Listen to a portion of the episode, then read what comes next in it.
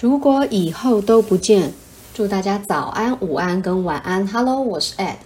这其实是我第二次录音了。今天中午在午休的时候试着到户外录音嘛，但是效果很差。后来就决定回到家再重录一次，因为家里的收益好很多，好非常非常的多。那我最近在夏夜晚风这一集看到。应该是后台的工作人员人员有留言说，建议我可以去放 KKBOX 音乐嵌入，可能嵌入方式不太正确吧。刚试了几几集去去嵌入，但是好像都没有那个效果。不过没关系，我会再持续尝试一下。其实今天中午要录这个这一集的原因，除了因为我喜欢之外，还为的是要平复一下我受创的心。因为最近在追韩剧《鱿鱼游戏》，然后里面太过血腥了，所以每次 每次看完那个心脏都跳得太快了，整个很恐怖。可能对有些人来讲那是小意思。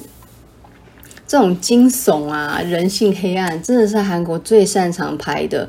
我我不太清楚为什么会这样，就是说同样的题材，日本拍起来有一种戏谑感，然后有时候拍起来太热血。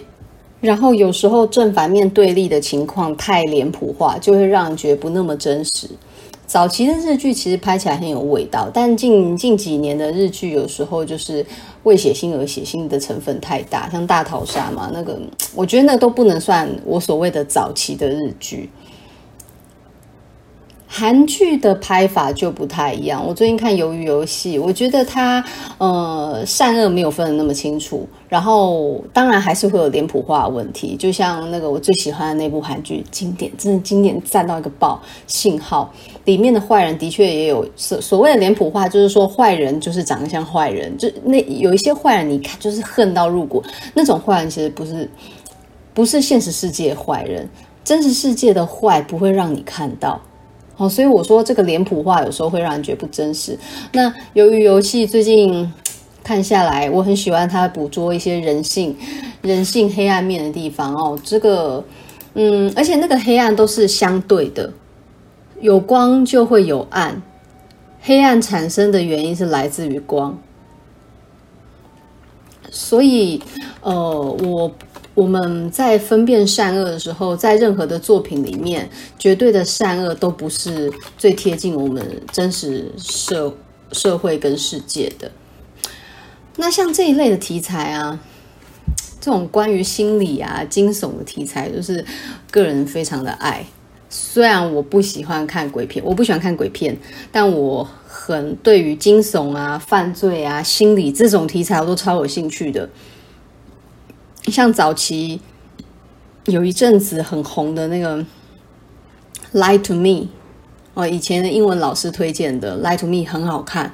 然后还有像《犯罪心理》，《犯罪心理》前八季才好看，后面几季就觉得还就就索然无味了，就是已经已经失去早期《犯罪心理》那个 真实感了。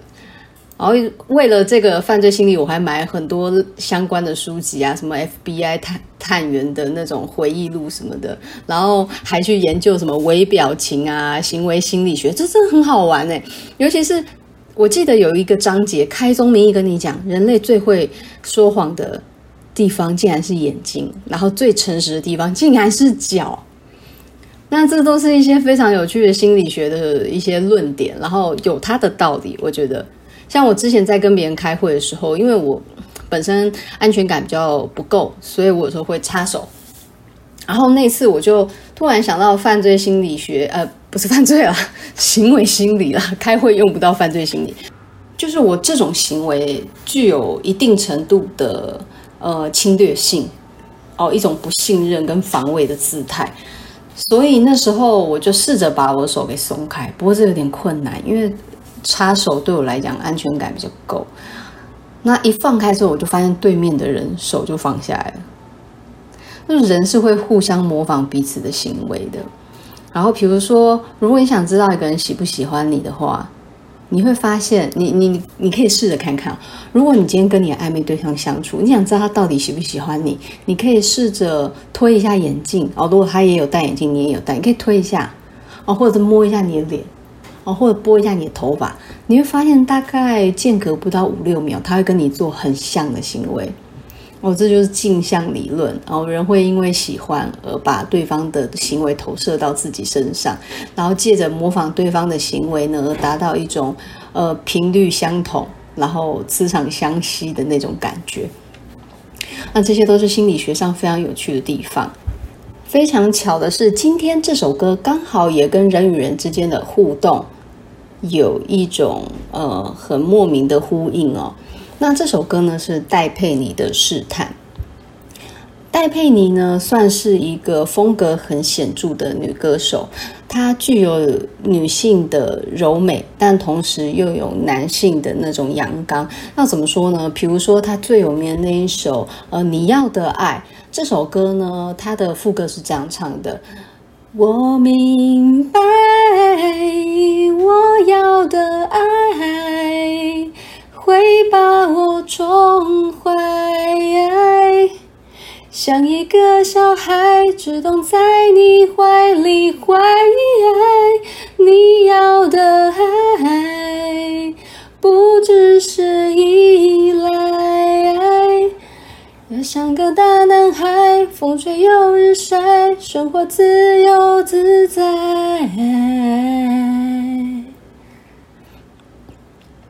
这个是他的最有名的副歌。那这一段呢，他从前面的呃，今天不是要谈这首歌，但是我主要是要呈现说，他这首歌有一种小女孩，然后想要独立的那种坚韧感哦，同时又又有一些那种小女孩的甜美哦。她前面的虽然不曾怀疑你。然后带一点甜甜的那种吉他的勾弦的声音，然后再配合她的歌声，有一种莫名的坚毅，可是你又听得出一个小女生的那种柔美。那会认识到戴佩妮最大的原因，就是因为连续剧《流星花园》，她在片尾曲放了这首《你要的爱》。那这首歌呢，在当时除了连续剧本身的话题性。之外呢，这首歌也成为很大的亮点。然后我当时也因为这首歌特别去买《流星花园》的原声带。然后我觉得《流星花园》原声带这里面几乎每一首歌都非常好听，里面有非常多经典的西洋老歌，然后再搭上这首戴佩妮的《你要的爱》，其实就是一个蛮经典、值得收藏的好专辑。今天呢，选的歌反而不是《你要的爱》，会这样子选择的原因是因为我觉得这首它。这首戴佩妮的试探，其实它的歌词跟曲都算是蛮特别的，然后在画面的呈现上比你要的爱更完整。那因为在解释歌词上面，如果呢这首歌的歌词不够有画面感，其实在呈现上会有点困难。再加上这首歌，我觉得它值得被更多人听见。那戴佩妮的试探呢，它的歌词其实不多，很简单的几句而已。那我从前面开始唱一遍哦。那它的前前半段比较特别，是他先从副歌开始唱，他是这样唱的：反复的试探太无味，疑惑的口吻让我们胆怯了以为，谁给的拥抱不纯粹，谁的过去是。无限完美，耳边的流言太完美，心的猜测让我们不断往后退。你哭的双眼越深邃，我越害怕去安慰。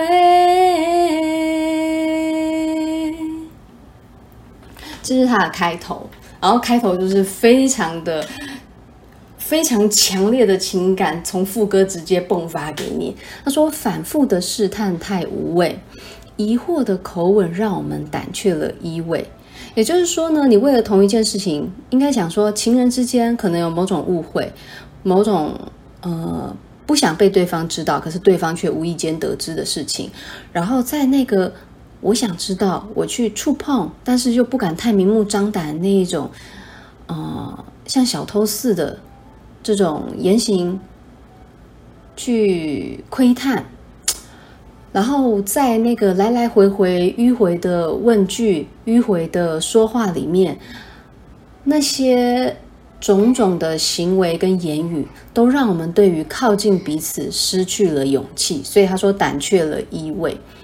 接着他说，谁给的拥抱不纯粹？谁的过去是无瑕完美？是谁心里还住着别人？哦，是谁的过去还不肯放手？是谁的拥抱里面，除了眼前的人，还有别的人？耳边的留言太玩味哦，其实我很喜欢他用“玩味”这个词。玩味这个味呢，其实有点像讲一件事情留下来给人那种感觉，叫做余韵哦。那他在你心里，在你脑海里面反反复复被你翻起来，像翻书一样，那种翻来覆去的一直想的那个感觉，我们可以讲玩味，但通常是正面的。它用在这里呢，我觉得有一种嗯暧昧感哦。耳边的流言太玩味，无心的猜测。我记得原先的歌词是无心的揣测，让我们不断往后退。也就是说，耳朵里听见太多不切实际的、呃不真实的、没有被证实过的一些流言蜚语，然后那些无心的，呃，应该是说你没有刻意去想，可是那些话总是会突然的莫名浮现在你心里，然后你会去猜眼前的人的心是不是百分百给你。那于是这段关系。就在这种不明不白的揣测下，慢慢拉开了距离。然后他说：“你哭的双眼越深邃，我越害怕去安慰，因为你的眼泪到底是为谁？”哦，你看，从这里就发现那种猜测，连你流下友情的泪。就是有着感情的眼泪，有着感情的表现，都会让已经有了疑心的另外一半去猜测你的眼泪、你的情是为谁而发生。然后他的副歌，呃，我讲错，他的主歌也完全没有输给副歌哦。他是这样唱的：我做了一个手势给站在窗口另一边的那个你。企图想暗示这一场关系隔了层玻璃，这是个多可悲的情景。很靠近你，还是觉得有距离，只能微微的试着触碰你。模仿你呼吸的频率。哦，他的主歌是这样的哦，那也是蛮过瘾的。我做了一个手势给站在窗口另一边的那个你，企图想暗示这一场关系隔了层玻璃。这里押的韵非常的简单，就只是一韵而已。可是他把两个人。的定位，他们站的那个点拉得很漂亮哦。一个在窗的一边，一个在窗的一边，然后其中一方做了一个手势，但这个手势可以自由带入哦，有各种千万个可能。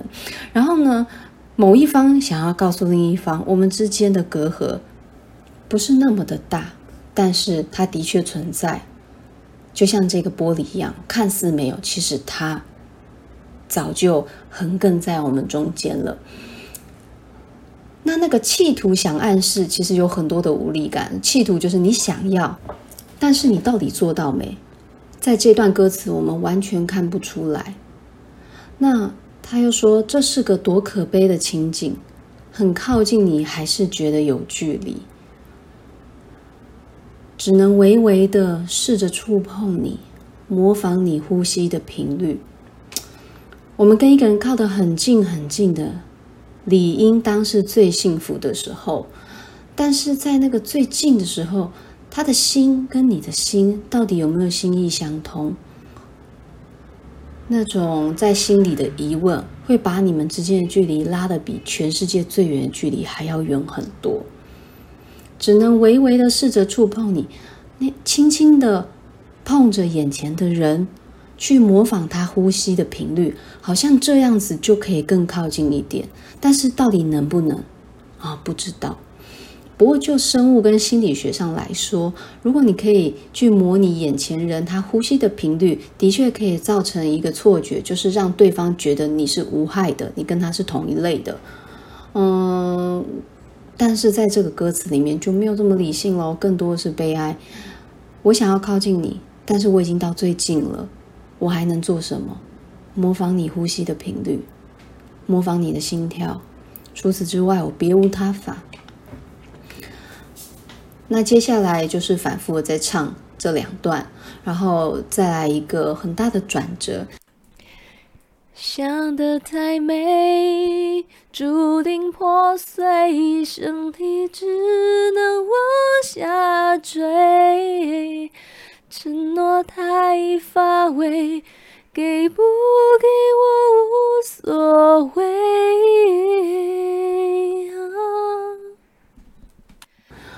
啊，小鸡嗓唱他的歌好累哦。那他的结论呢？想得太美，注定破碎。你把一切都想得太好了，然后那个破碎之后，你心里巨大的窗口、创口哦，那个创伤。你的全身都好像没有了力气支撑，然后不断的一直往下掉。承诺太乏味，给不给我无所谓，就是只要眼前的爱嘛。那承诺，呃，我想很多人在感情上受伤的人，也许会对承诺这两个字很感冒。但是我想要跟你们说的是，承诺，每一个承诺当下都是真的。所谓的永远。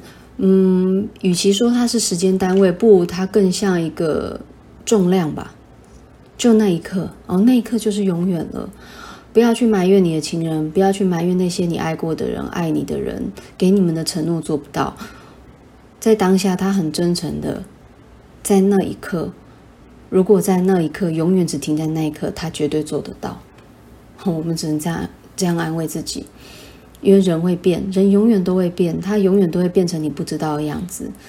这一刻还爱你的人，他也许下一秒因为别的事情而影响了他的决定。这一秒跟下一秒都不会是同一个人。所以，对于承诺，对于爱，就相信那一刻就好了，拥有过就好了。那这首歌就是这么的简单哦，它呈现就是这样的一个状态。那这种你猜我猜，两个人互相有疑心的关系，就让我想到《史密斯任务》里面的史密斯夫妇，里面谍对谍。然后这部电影我喜欢的原因，最重要是男的帅，女的美，都是在颜值的巅峰期。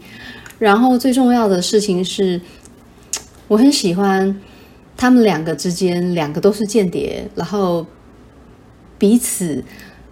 呃，去猜对方，彼此去防范对方，夫妻之间的关系就很像这样哦。情人啦，我觉得应该是说情人之间的关系很像这样子，他只是把它夸张化了。那也许在别人眼里，这只是一个好莱坞的那种俊男美女片，但是，呃，我永远忘不了《史密斯任务》里面的一句台词哦。嗯、史密斯先生跟史密斯太太说：“遇见你。”的那一天，就像圣诞节早晨。哇，天哪！我觉得这句话比我爱你还要浪漫，不知道几百万倍。那个台词我永远记到现在，到现在都忘不了。我不知道是哪一个天才编剧想的台词，这个台词真的是万中选一。他怎么可以把我爱你变得这么生活化，这么的，嗯、像一杯秋冬暖着你手的可可一样？那扑鼻的可可香气窜进你的鼻子里，然后暖了你身上所有的毛细孔一样，我非常非常的喜欢。虽然感情有太多需要猜测的地方，但就是因为人心很难猜，所以当千百万种试探，你终于可以和一个人心意相通的时候，那份爱得来有多不容易。那也就是这样子，所以等到分离的时候就会有多痛苦，当时有多快乐，现在就有多悲伤。那这也是我们这些喜欢音乐的人、喜欢看书的人，有这么多好的作品的原因。人之所以为人，就是因为被感情所困。那这个感情既困了我们，但是也让我们千千万万个人感受到这世界上绝无仅有的幸福。那今天这首戴佩妮的试探，希望大家有空可以来听听看。这种你猜我猜的心情被唱在试探里面的时候，会是怎么样的音乐呈现？今天先这样喽，拜拜。